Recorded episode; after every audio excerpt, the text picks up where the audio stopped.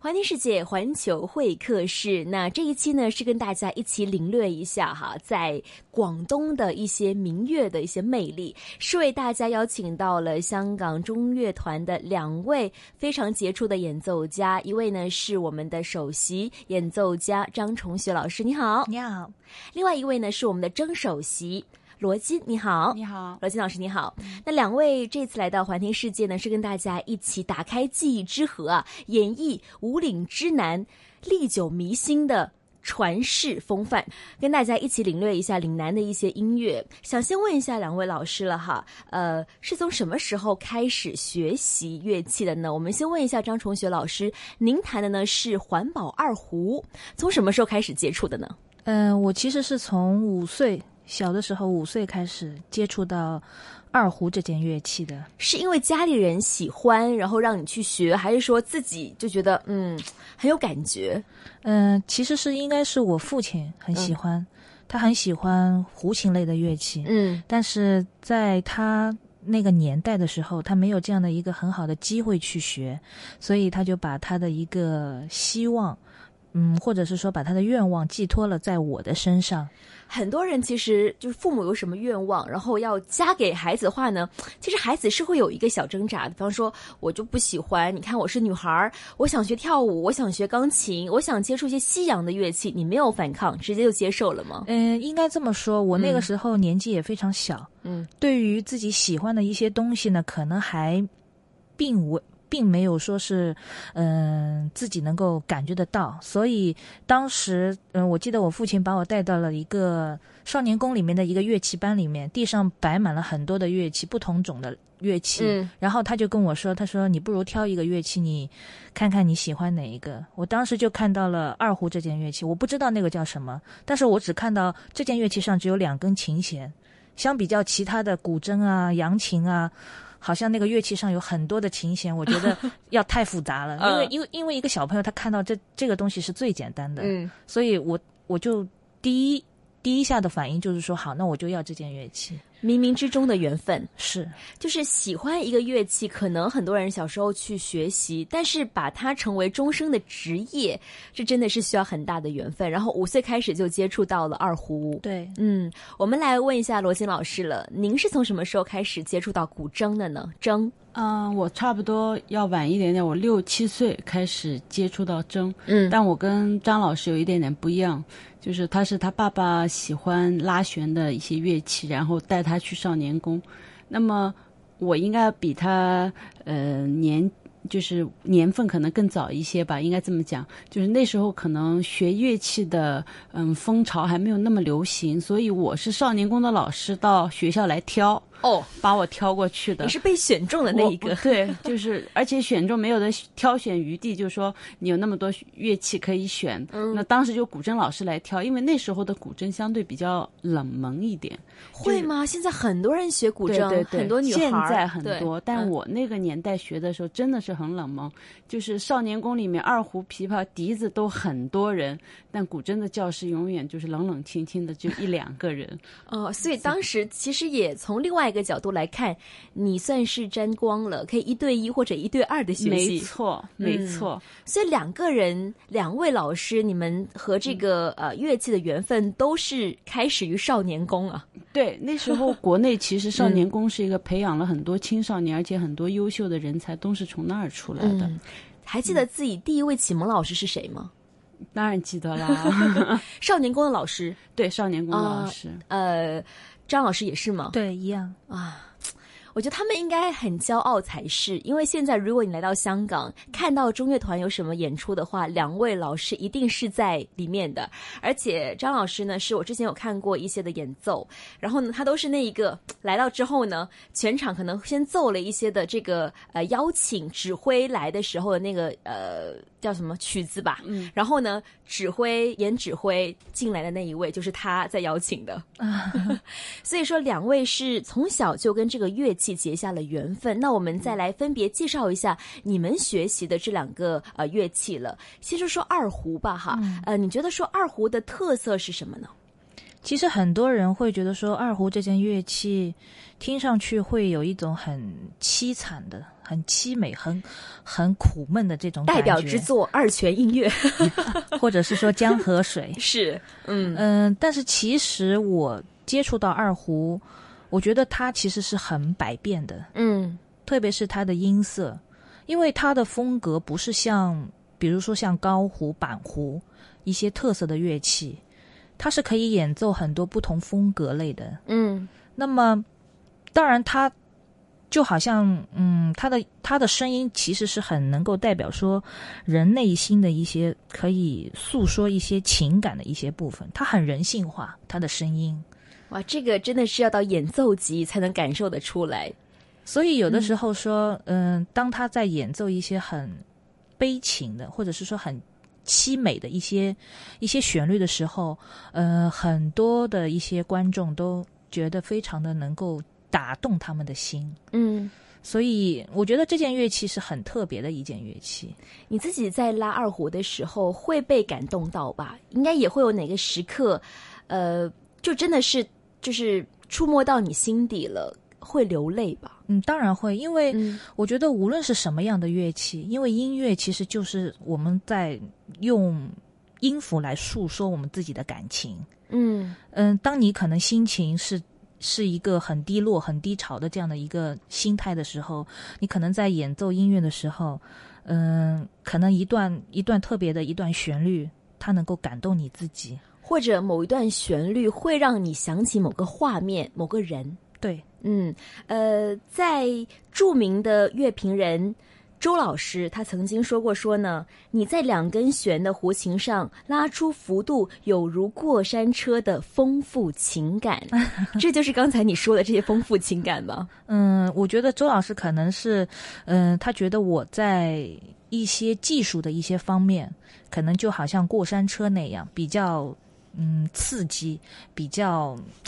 比较让人家觉得是一个很很冲击性的这样的一个画面。嗯，真的是颠覆了我对二胡的印象哈。我就是啊普通人，第一个想到二泉映月，还觉得说自己懂很多。呃，其实二胡也可以给人带来一些很丰富的情感。刚才像张老师您说的，可能有过山车的感觉，这可能是平时我觉得摇滚乐才会有这样的过山车，比方说打鼓啊 这种时候才有这种感觉。所以说是很特别的，从演奏家的角度为大家解说了二胡。那我们来问一下罗老师您了哈，您学习是古筝，那古筝给我的印象呢，就是现在很多女孩在学，特别有气质，抚琴啊这样的。你对于古筝的情感是怎样的呢？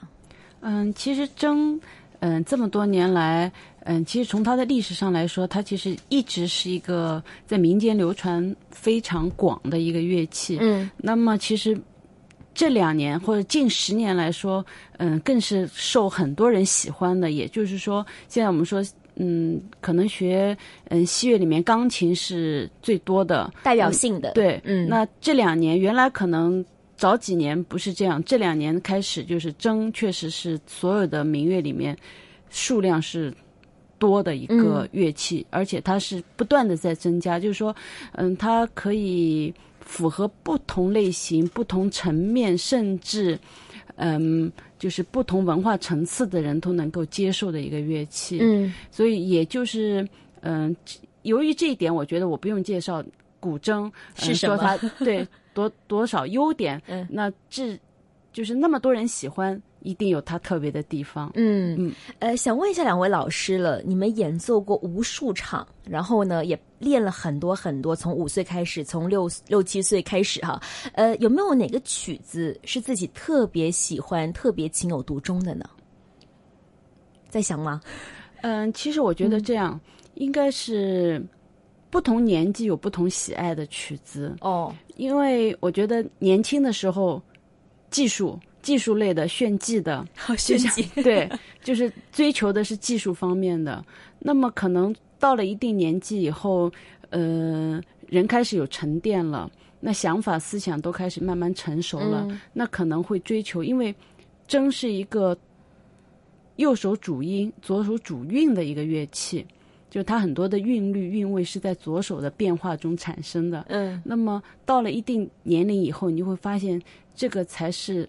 真音乐的一种灵魂，是一种靠的一种是韵味，一种嗯底蕴，一种文化的沉淀的东西。所以，我觉得每个年龄段，包括我自己啦，嗯，从小到现在，甚至我相信我以后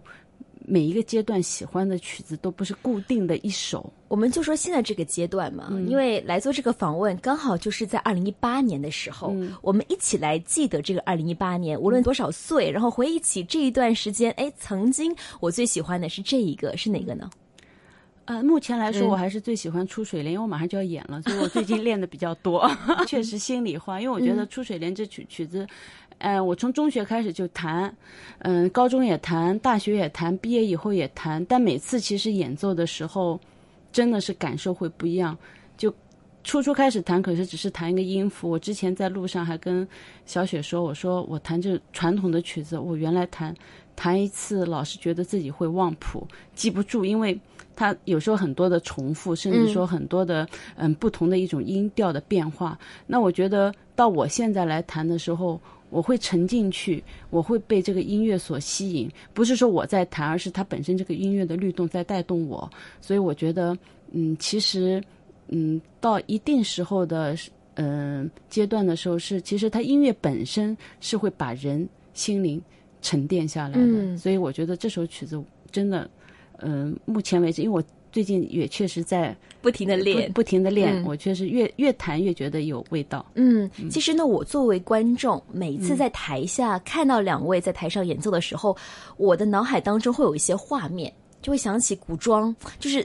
穿越到古很多少多少年之前，在在那样一个古色古香的氛围当中，那样的一个亭台楼阁当中，有两位或者是有很多人在抚琴，就那种那样的一些意境哈。不知道两位在弹奏的时候，因为其实民乐，呃，它有悠久的历史嘛，就是很多都是很经典的一些曲目。两位在弹一些曲子的时候，会不会也会有一些穿越之感？会不会说其实脑海当中也会有一些画面呢？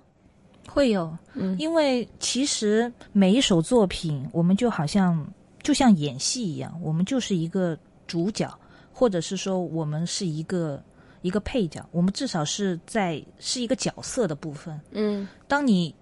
当当然，一首作品它是由作曲家写出来，那作为演奏者来说的话，它其实就是一个二度的创作。嗯每一个不同的演奏家，他对于同一首作品，他会有不同的理解。嗯的一个演绎的方式。那么，当我在去演奏这首作品的时候，可能我当然知道说音乐的它的背景是如何的，嗯但是我可能是演奏的是十几年前、二十几年的作品。我没有在那个年代，我还、嗯我可能还未未涉及到那个年代所能够，嗯、能够做的一些事情，但是我必须要去努力的去想，如果我在那个年代的时候，我是处于的是一个怎么样的一个一个心情，一个怎么样的一个感觉，去把那个年代的东西把它演奏出来。嗯，所以有的时候你会去设想很多，嗯你会你会可能会去投入到这样的一个不是你现在所能够想的这样的一个角色里面。嗯也穿越了。对，那罗老师您呢？我，嗯，其实演奏古曲，嗯，有时候怎么讲呢？嗯，其实我们现在所有的现代作品也好，嗯，其实很多的时候，嗯，需要有古典一些作品的，像这种传统作品的一个积淀，就是我们说要有这样的底蕴，嗯。嗯，传统跟继承跟发展这样的一个呃路程，其实我们觉得，我觉得就是弹传统乐曲，呃，每次弹你每次能抓到一些新的，就虽然我们说传统乐曲对我来演奏的时候来讲，音符比较少，但是它包含的意义会更多一些。嗯所以能够把一个音符能够赋予它很多的灵魂，赋予它很多的含义在里面，我觉得这是靠一个年纪的积累，嗯，靠演奏的一种经验，慢慢的赋予上去的。嗯，想问一下两位最难忘的演奏经历是什么呢？因为你们俩真的是演奏了很多很多场次。呃，有些时候我会想，因为我每天上班在电台嘛，上班下班，我会觉得说，呃，我的工作好像都是在重复的，呃，没有特别特别多的一些的惊喜，或者说特别特别多的一些的亮点啊。你们常常会去演奏，会不会有些时候也觉得说太重复了？呃，或或者说有哪一场真的是让大家觉得特别难忘呢？其实我觉得这个应该这么讲，如果嗯、呃再过两年的话，我再回顾整个这么一个演奏过经历的话，可能会去考虑这些问题。其实我们因为一直在这个，就是等于一直身在其中，你很难以一个脱离的身份去考虑说我哪一场演出，嗯因为其实，在当时的那一刻，每场演出都都很难忘对，都挺不一样的。嗯而且你每经历一个嗯过程，都是你增长成长的一个嗯、旅程。这么一来说，那么所以你说要哪一场特别难忘，你能说得出来吗？第一次演奏，我想可能是很多人第一次还是小女孩的时候上台演奏，可能很难忘。嗯，那时候可能都吓破胆了，啥也记不得了。如果说是很难忘的一次经历的话，可能就是在几年前，我们乐团的一个小组去到，呃，波兰华沙这样的一个城市，嗯嗯、去作为一个出访的一个演出。然后呢，那边有一个文学家接待我们，他就跟我说，他说他对于二胡，因为我是演奏二胡的嘛，嗯他就他就说，他说我对于二胡这件乐器，他说我之前可能是听到了二胡的声音，但是他他的意思就是说，可能我经历的二胡的感觉没有那么的让我想象中那么好，所以在这么多的乐器当中，他说我对二胡这件乐器我并没有特别的喜欢。嗯我当时听完他讲这句话以后，我我可能跟自己内心就说了句：“那是因为你可能没听过我的演奏。哦，” 所以，嗯、当下等我们整场音乐会结束了以后，他跟我说：“他说你知道吗？你改变了我对二胡的看法。哇，我我在这么多乐器当中，我是对二胡我是最喜欢的。”所以我当时就会觉得说，其实音乐是贯通的，嗯无论是你是什么样国籍的人，嗯、只要是你能够挖掘到，你能够能够打动他心中的那一个点，嗯无论是你演奏什么样的乐器，他都能够被你感动。所以有一句话叫说，我们其实一直在感动别人。如果说我们的音乐能够感动别人的话，那别人也会被我们感动。那我们来说说这一次哈，呃，岭南之风感动观众的是什么曲目呢？我们先有请呃张老师您谈谈，这次你将会演奏什么曲目呢？我这一次将会演奏王丹红女士的一首呃《嫌疑岭南》嗯的这样的一首作品。这是呃岭南派的一一个作品，是偏哪一边呢？是呃潮汕呢，还是哪广东音？乐，广东音乐。对，嗯，那这首曲子它这个创作背景是怎么样的？其实这部作品是王丹红女士。王丹红现在是呃中国民族呃作曲呃作品中间是非常热门的一位作曲家。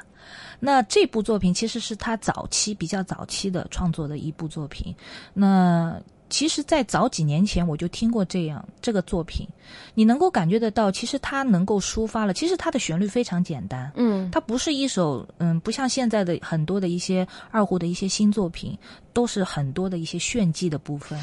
嗯、它还是非常的传统，因为它的基调是采采用了广东音乐非常传统的这样的一个一个一个一个基调，所以它的旋律非常的优美。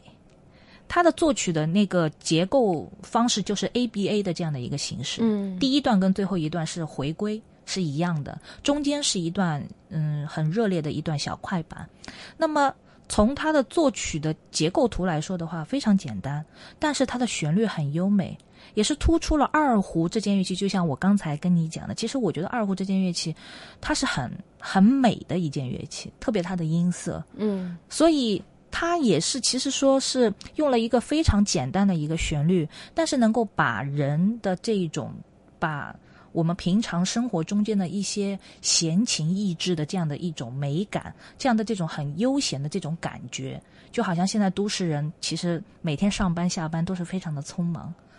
静下来。对，如果要是能够